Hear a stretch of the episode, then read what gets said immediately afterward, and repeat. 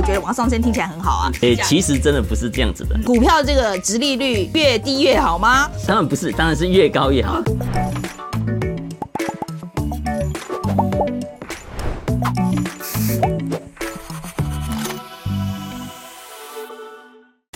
我是范琪斐，欢迎收看这个匪夷所思啊。今天我们进行的是阿姨来炼金啊这个单元。那今天阿姨要炼什么金呢？那这最近呢，我相信大家很多的可能都有听过啊，就是联准会最近升息了。那今天我们就来谈谈啊，这个联准会升息是什么意思？然后。另外呢，有一个，其实这中间我们会提到一个名词，叫做殖利率啊。其实殖利率这个东西，我听很多了，我相信很多人跟我一样，可是其实搞不大清楚这个殖利率到底是高好的时候还是不好啊。这个殖利率到底是什么？那今天我们也会请专家来跟我们特别解释一下这个东西是什么。那另外呢，今天我们也想要介绍，哎，今天是。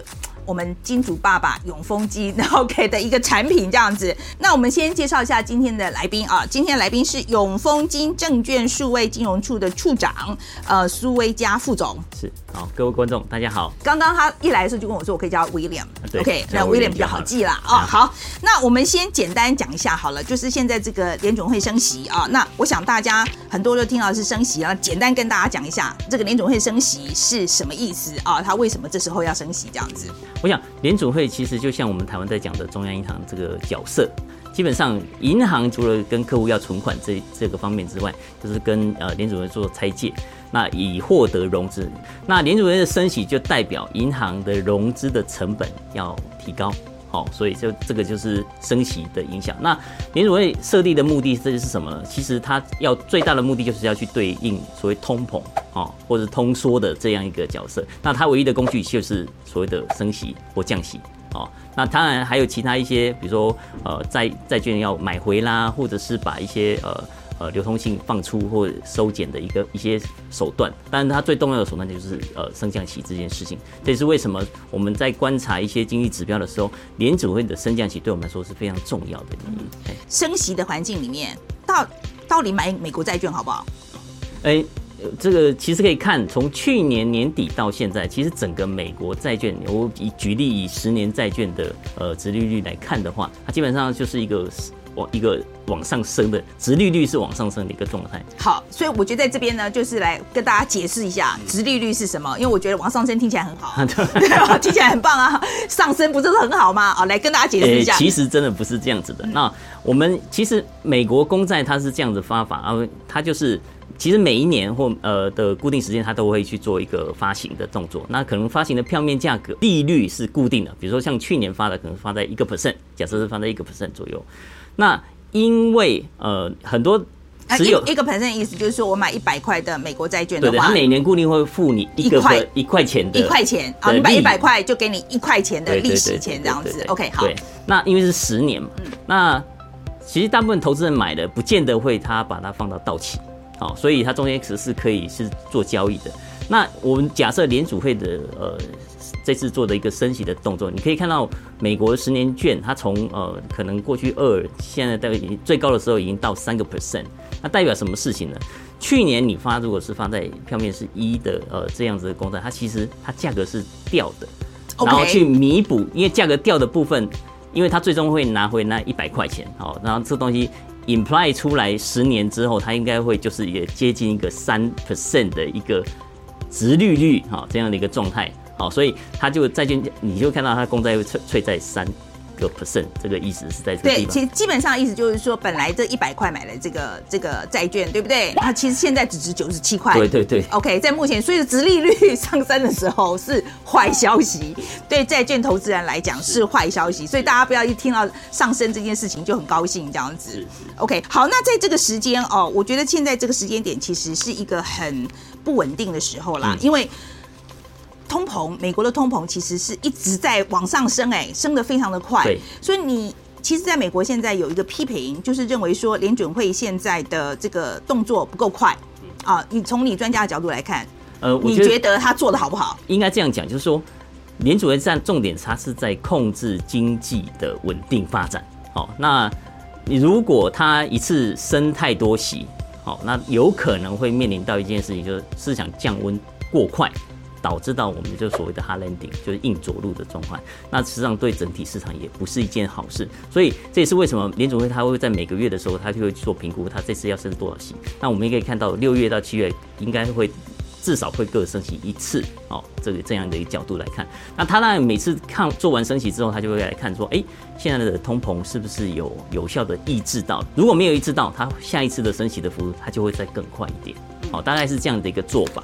那我现在的问题就是说，那联准会现在在升息升息嘛？看起来，因为它这个通膨没有抑制下来，我们可以预期它就是会不停的升息嘛，是升要升到它觉得把它抑制住了嘛，对不对？好，那在这个升息的环境里面。对于我们刚刚讲的这个殖利率，它的关系是什么？升息的环境里面，殖利率到底是会上升呢，还是会下降？理论上来说，一样，就是升息就代表我殖利率就会往上涨。好，那美国政府公债发行的票面利率也是跟这个息是有关的。如果升息，代表美国公债发行的当期发行的殖利率，它就是要再更高一点。好，升过之后就要更更高一点。那升息就代表。呃，我们刚刚有提到债券价格它就会跌价，然后导致到它这个所谓所谓的殖利率就会往上飙这样子一个状态。嗯，我现在其实还搞不懂哎，为什么升息的时候债券一定会掉呢？我觉得应该是现在美金变少啦，我觉得美金应该会涨啊。呃，没有没有，应该这样讲，你过去比如说去年我发一一个 percent 票面是一个 percent，可是今年因为升息的时候，我票面是有可以发到一点五，甚至二两个 percent，甚至再更高。如果作为投资人，我当然现在去买。更高买新的，OK OK，新的，哦，所以原来的我可能就是要把它卖掉，OK OK OK，所以我们大家都去买新的，所以旧的那个就是利率比较低的就会跌价嘛，就没有人要买了这样子，哦，这样子就比较清楚啦。所以说你觉得那对我们一般投资人的影响是什么？联准会升息，我认为对我们一般投资人来讲的话，呃，殖利率会影响到一件事情，就是呃，以投资股票投资人来说的话。股票价格的 valuation，事实上就是看你很有很多的成本的因素的考量。那殖利率就是对于股票 valuation 里面的所谓的成本因素的考量。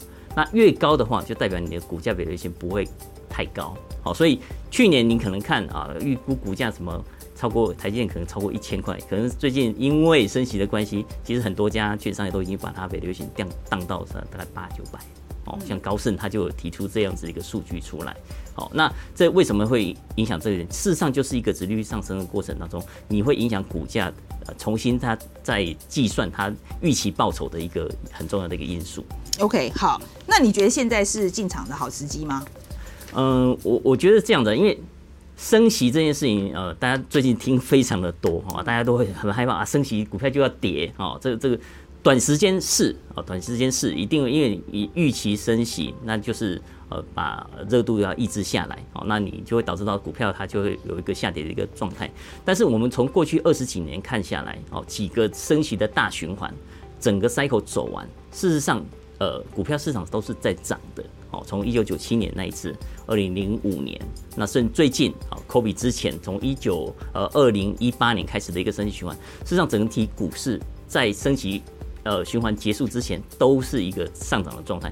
那当然，每一次的升息伴随着就是一个所谓的不确定因素，我不知道它下次它到底升多久啊，升多少，所以股票一定会受到这个资讯的影响而波动。所以，但是长期下来，我认为如果是我们一般的投资人的话，你你的呃 view 是比较长期的，好，其实你就不要担心这些。过程当中的一些变化，你事实上是可以值得去抱着继续抱着继续走的。好，那另外就是，或许掉下来的时候也是一个好的进场点，因为我就是说过这至少最近二十几年看下来，整个升息循环完之后，整体市场还是一个涨的一个状态。我觉得在现在这个这个非常不确定的时候啊，然后尤其是这个联储会不停的升息的时候，那一般人的投资，一般的投资人。我觉得像我这种啦，我我说实在，我其实真的没有太多时间可以每天去看那个股市的资讯。我觉得我也没有办法准确的预估，说我真的我只知道这个大势是联准会要涨，其实我也不知道它会涨到什么时候啊，因为这整个要看这个通膨的这个走势嘛。所以你对一般投资人的建议是什么？对。所以其实，呃，范姐，你的状况应该是大部分所呃上班族啊，或者是有工作的人啊，很呃面临的一个状况啊。我还以为我是很特别懒，因为我觉得我以为，因为我看我听我身边的人都是什么短期进出，然后每天都在买买卖卖的。其实事实上，一般上班族其实你没有太多时间去接受那么多的讯息，然后呃，尤其是股票市场开盘的时候，就是在上班的时间，哦，所以其实很难去做很多频繁的进出的动作啊。那甚至你投资的是海外股票，你要半夜起来爬起来看盘，实际上这都是非常累的事情。嗯，那那怎么办？有没有对我们这种懒人的，有没有什么工具可以用？因因因此，我们永丰这边就推出一个很好的呃，可以符合最近所谓的纯股概念的一个封存股平台。OK，丰存股的平台，那这个封存股的平台基本上从我们的呃大户头 APP 里面就可以进来，就可以、哦。所以有一个 App，有有一个 App 去 download，叫做叫做什么？那个大户头 APP。哦，大户头 APP，然后那个头是投资的头啦。对，大户头 APP，然后在里面我们就可以找到这个封存股的这个平台。是，是。然后就可以做这个存股的事情。我们存股这件事情，其实看主要看两件事情，一个是投资人不知道买什么股票，第二个就是协助投资人做纪律的投资。哦，它就是定时。不管是定时定股，或是定时定额的这个方式，好，固定的时间就去做股票的一个投资，好，那我们这个平台就提供了工具，很方便让客户可以做到这件事情。那我就在选股这件事情上面，其实存股不是所有的股票都适合做存股的，好，那我们其实有去挑选哦一些好的股票，啊，大概有两大类，第一个就是长期呃整个产业。前景是看好的哦的一些呃股票，那代表它的股票长期也是增长的一个状况。那另外一个就是呃，比如说高值利率的呃一些股票哦，它可能股价没有呃表现没有那个呃呃一般就是说高成长股票那么好，但是它可以固定。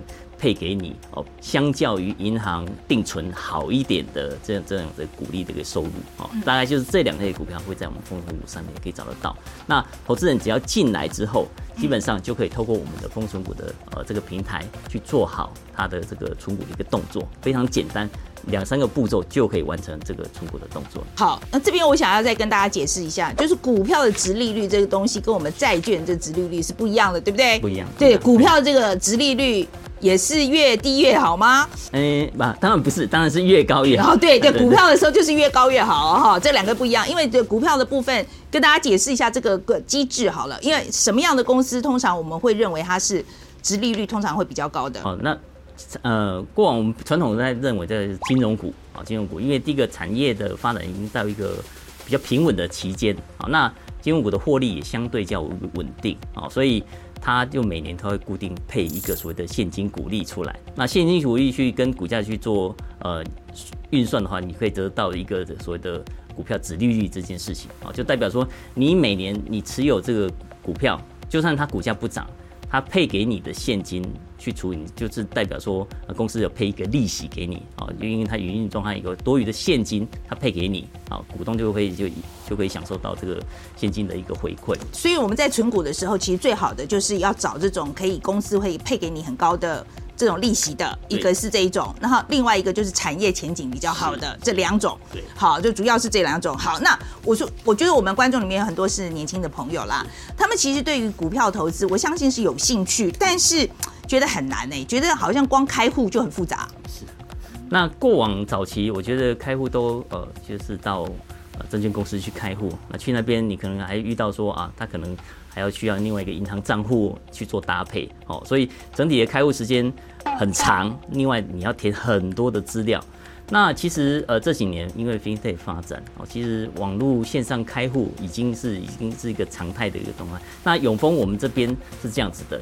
我们银行加证券的开户实际上是绑在一起的，好，那只要三到五分钟的填表的时间，基本上你就可以完成整个开户的动作。在线上就可以完成，在线上就可以完成，我不用去临柜，对不对？不需要到临柜，这个、完全免临柜。OK，好，就是你真的是不用出门，不用出门，在家里，在家里面就可以做了，轻轻松松就可以做到这件事。那你们、你们、你们家的 App 有什么特别吸引我们年轻朋友的吗？其实以新一代的这些 APP 来讲，因为呃，我们可以以 FB 啊、IG 啊这种呃。这种 A P P 为例，事实上你打开就是你想要看的东西哦。F B 一看就是这些文章，I G 也是就是这些呃照片之类的东西哈。那我们新一代的 A P P 就是这样子，你打开进来，很轻易就看到哦，你的资产的状况大概怎么样，你的呃股票大概库存大概是怎么样，还有你股票相关的新闻是什么。然后另外就是说，你如果要去做呃看报价，要做下单的动作。在首页上面一键，你基本上就可以做到这件事情。那跟传统，其实台湾的 APP 已经发展很下单 APP 发展很久了，大概已经十几年的一个历史。那旧型的 APP 它通常它就是一个阶层式的哦，你通常要按五六个按键，你才能够找到你的下单或甚至到报价的页面。嗯，我那个已经就失去耐心了。对对对对对。嗯、那其实我们 APP 的好处就是很直觉，你。一打开就可以让你看到你所有想看的一个资讯啊，不会再花太多时间一个学习的一个成本。嗯，你你讲是这样讲啦哈，对 我是不大相信哈，所以我们现在试试试看好了哈，因为我要确定你们的界面是不是真的很 user friendly。OK，哦，这样子真的就进来了。是哦，OK OK 好，然后进来之后第哦，它就有很多相关的新闻啦。是是哦，就是因为你不是客户，所以你没有库存，但是、嗯、呃每天的。盘式的新闻，它这边事实上都会秀。那你看上面，事实上就是呃现在的股票的一些指数，还有重重要的一些股票。如果待会你可以去设一下你的自选，你就可以看到很多的呃不同的股票的报价。OK，那在页面正上方这个呃现在看起来是像广告栏的地方，如果你是客户进来的话，就是一个资产总览。哦，就马上就可以看到你有什么东西。净值大概是就在那个地方。哦，那真的很快啦，这个这个真的是就是非常的直观的东西。对对对，就马上可以看到我自己我自己账户里面有什么。是，那下面其实就是几个很重要的呃按键，就是我们客户一般最常使用的按键，比如说最重要的就是下单。哦。然后一些报价，哦，那是账务的资讯，其实一键你就可以到达。那个对应的页面过去了。OK，好，那这个反正我开户之后才能用嘛。是，OK，好。你现在可以看报价跟判新闻，这个没有问题。好啦，哎，待会就去开个户好了。那我们再谈一谈好了，这个大户头跟封存股哈，跟其他证券的区隔，你们跟其他家的区隔是什么？那我刚刚提到大户头 APP 这个事情，就是呃。传统券商他们在用的一些旧款的 APP，其实操作界面上面都不太适合呃我们新一代的呃使用的一个趋势，所以我们重新做了一个呃界面上的一个界定，还有流程上的界定，所以是非常方便客人去使用的。那再来，其实里面绑了非常多的一些呃，不管是呃。股票的一些资讯，另外还有一些选股的工具，通通都在里面，是让客户其实很轻松的就可以点到，哦，可以找到这些工具来做一个使用。那另外一个，我们的丰存股这件事情，好，那封存股，呃，我们家的门槛应该算是全市场算低的，哦，相较于同业算是非常低的，只要台股只要一百块，哦，一百块就可以啊，对对对对，只要一百块啊就可以做存股的动作，那其他同业可能要一千块左右，那。另外就是我们有非常优惠的手续费哦的费率哦，对于存股这件事情，啊，这个响应我们政府普惠金融这件事情，就是特地把这个产品界定在说，让我们尤其是呃新手小白很容易进到呃这个市场的一个。很重要的一个平台跟工具。嗯，因为我觉得门槛低，然后手续费低这个事情，其实对于呃，我真的觉得对很多年轻朋友来讲，应该是很有吸引力的。如果，是。因为我觉得呃，大家可以试试看啦啊。对，对，对。我觉得就是用一点，用几百块钱，真的，然后就操作看看这样。我觉得就当做增加自己的金融知识这样子，这个也是要也是要练习的。而且存股的这个概念，事实上相较之下，风险是相较于其他的操作手法是最稳定稳健的一个手法。哦，对小白来讲特别的适合。好，我今天非常谢谢那个 William 来跟我们介绍哦，就直利率这个概念啦。然后其实也有在这个不很不确定的这个升息的这个状态里面，其实是有一些投资的心法啊是可以使用的。而且这个工具啊，大户头这个 App，大家去 download 一下试试看哦，看看他们页那个界面的这个设计是不是真的很 user friendly。不好的话可以去抱怨哈。好，OK，我我觉得这个是可以，然后大家可以改进吧。都是我们精进的一个方向。好，所以大户头 APP 大家试试看，用这个大户头的 App 啊，开户有多容易呢？我们来看一下这个影片。业界首创永丰金证券数位开户，五个投资理财账户线上一次开好，存款优利，台美双市场存股、基金投资、国内外股票投资等全方向投资理财数位化服务。首先网页搜寻大户，进入画面后点击我要当大户，选择我要开大户加大户头，并按下立即开户。接下来共有五个阶段需要完成：第一步成为大户与大户头；第二步身份验证；第三步填写个人资料。第四步，设定银行代号、密码。第五步，选择银行金融卡，线上开户就完成啦！立即上网搜寻大户，或点击影片下方线上开户链接，一起加入大户与大户头的行列吧。